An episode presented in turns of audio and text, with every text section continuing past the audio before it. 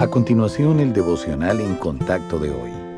La lectura bíblica abreviada de hoy es de Jonás capítulo 1. Vino palabra de Jehová a Jonás, hijo de Amitai, diciendo, Levántate y ve a Nínive, aquella gran ciudad, y pregona contra ella, porque ha subido su maldad delante de mí.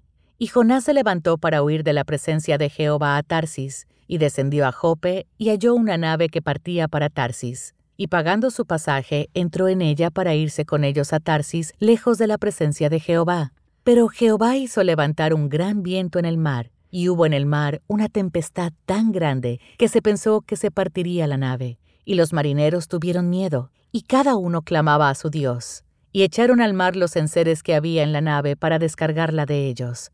Pero Jonás había bajado al interior de la nave y se había echado a dormir. Y el patrón de la nave se le acercó y le dijo, ¿Qué tienes, dormilón? Levántate y clama a tu Dios. Quizá Él tendrá compasión de nosotros y no pereceremos. Y dijeron cada uno a su compañero, Venid y echemos suertes para que sepamos por causa de quién nos ha venido este mal.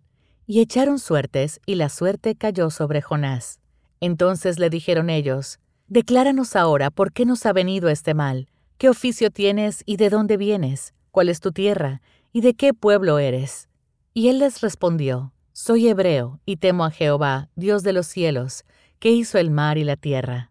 Y aquellos hombres temieron sobremanera y le dijeron, ¿Por qué has hecho esto? Porque ellos sabían que huía de la presencia de Jehová, pues él se lo había declarado. Y le dijeron, ¿qué haremos contigo para que el mar se nos aquiete? Porque el mar se iba embraveciendo más y más.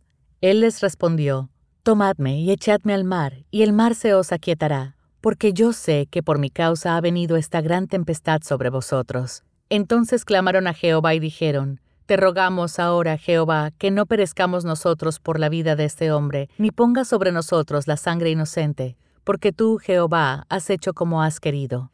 Y tomaron a Jonás y lo echaron al mar, y el mar se aquietó de su furor. Y temieron aquellos hombres a Jehová con gran temor, y ofrecieron sacrificio a Jehová, e hicieron votos. Pero Jehová tenía preparado un gran pez que tragase a Jonás, y estuvo Jonás en el vientre del pez tres días y tres noches.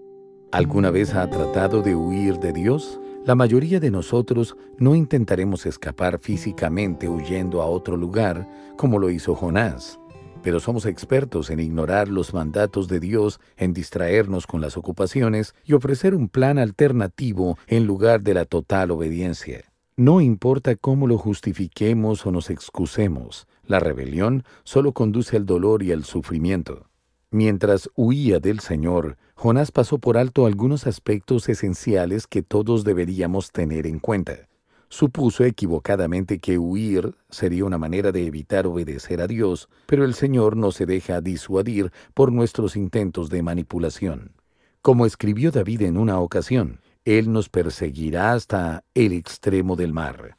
Jonás también pasó por alto el hecho de que la desobediencia, en sentido figurado, hace descender a una persona.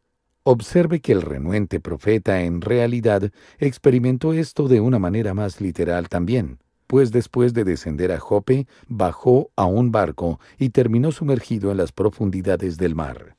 Huir de Dios es inútil. No hay lugar para esconderse, porque siempre estamos a la vista del Señor. Por eso, en vez de tratar de huir de su presencia, debemos recibirla con complacencia.